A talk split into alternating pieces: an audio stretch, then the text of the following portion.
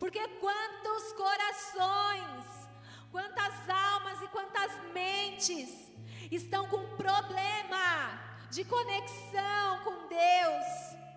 Nós denunciamos esse espírito que vem interromper que vem atrapalhar a conexão do nosso espírito com o Santo Espírito. Nós proibimos, declaramos sem declaramos que a tua palavra vai prevalecer, declaramos que nada foge do teu controle, ó Deus. Declaramos que essa é sim uma noite de salvação, de libertação, de conserto, de amor, de ousadia, de presença no Teu Espírito Santo.